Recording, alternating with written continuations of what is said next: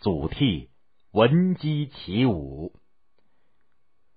西晋时期，朝廷昏庸腐败，内乱不断，皇族之间的混战，再加上接连不断的饥荒，使百姓缺吃少穿，生活非常困苦，被迫背井离乡，四处流亡，多处发生了农民的起义。西晋王朝的危机四伏，已经到了崩溃的边缘。这个时候，北方的匈奴贵族趁机不断的南下骚扰，企图夺取中原。在这异族入侵、山河破碎的时候，仍然有许多有着民族气节的晋朝将军坚守北方的领土，英勇抗击横行的匈奴贵族。祖逖就是其中最突出的一员。祖逖原来并不喜欢读书，也不讲究自身的穿着仪表。不过，这个人心胸十分开阔，而且胸有大志。后来，他耳闻目睹山河沉沦的惨状，感触很深。立下了赶走匈奴、保卫国家的宏大志愿，并且发奋攻读，学问大有长进。祖逖有个好朋友名叫刘琨。西晋初期，他们两个人曾经一起担任过司州主簿。司州的治所在现在的河南洛阳的东北。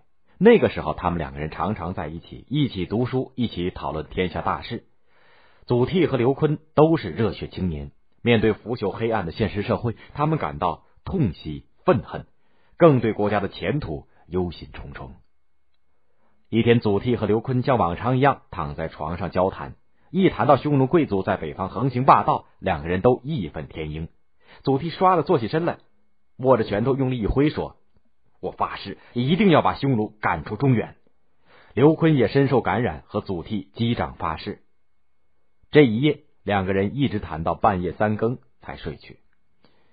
忽然，三声鸡叫把祖逖从梦中惊醒。他从窗户向外望去，只见一轮残月挂在空中，天色未白。祖逖想起了昨天和刘坤的豪言壮语，再也睡不着了。祖逖索性坐了起来。他想，保家卫国一定要有过硬的本领。趁现在自己年轻力壮，要抓紧时间练习。不妨在鸡叫以后就起来练习本领。想到这儿，他就推醒了刘坤，把自己的想法一五一十的告诉了他。刘坤非常赞成，两个人披衣下床，摘下了挂在墙上的剑和刀，来到了院子当中。大地仍然沉浸在寂静之中，清朗的月光之下，只看见祖逖和刘坤，一个手持长剑，一个挥舞大刀，认真的对练起来。刀光剑影挑破了笼罩大地的黑暗，太阳终于从地平线上冉冉升起。这个时候，两人已经练得浑身大汗。就这样，无论是赤日炎炎的夏天，还是冰雪飘飘的冬天，无论是刮风还是下雨，只要鸡一叫，祖逖和刘琨就像听到了起床的号角，精神抖擞的操练起来。闻鸡起舞的成语就是这么来的。由于祖逖和刘琨坚持不懈的勤学苦练，武艺越来越强，本领越来越大，终于成为有名的将军。公元三零八年，晋怀帝派刘琨去当。并州刺史，当时并州还在匈奴的控制下，百姓大多逃亡在外。刘坤带着招募来的一千多个士兵，挺进了并州的晋阳。晋州城里一片荒凉，到处是残垣断壁，荆棘满地，到处可见尸体。留下来的人很少很少，而且都饿得皮包骨头。刘坤看到这些，很难过。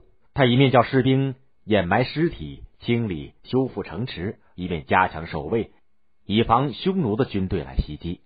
同时，刘坤还派人把流亡的百姓找了回来，让他们开垦荒地、种植庄稼，使晋阳恢复了生气。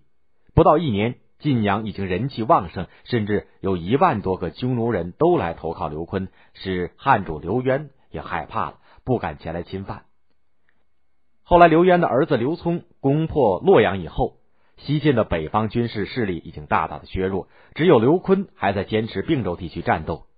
晋闵帝在长安即位，将刘琨封为大将军，让他继续在并州战斗下去。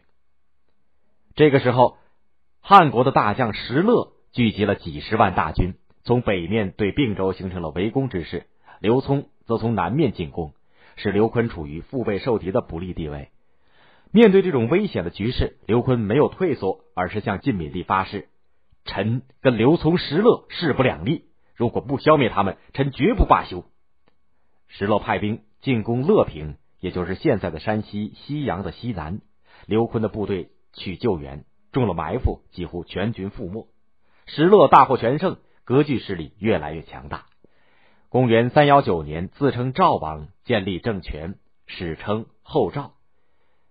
这个时候，刘松已经攻破了长安，连晋闵帝都当了俘虏。刘坤的顽强战斗没有能够保住并州，只得带着残余的人马去投奔幽州，也就是河北的北部、辽宁的南部。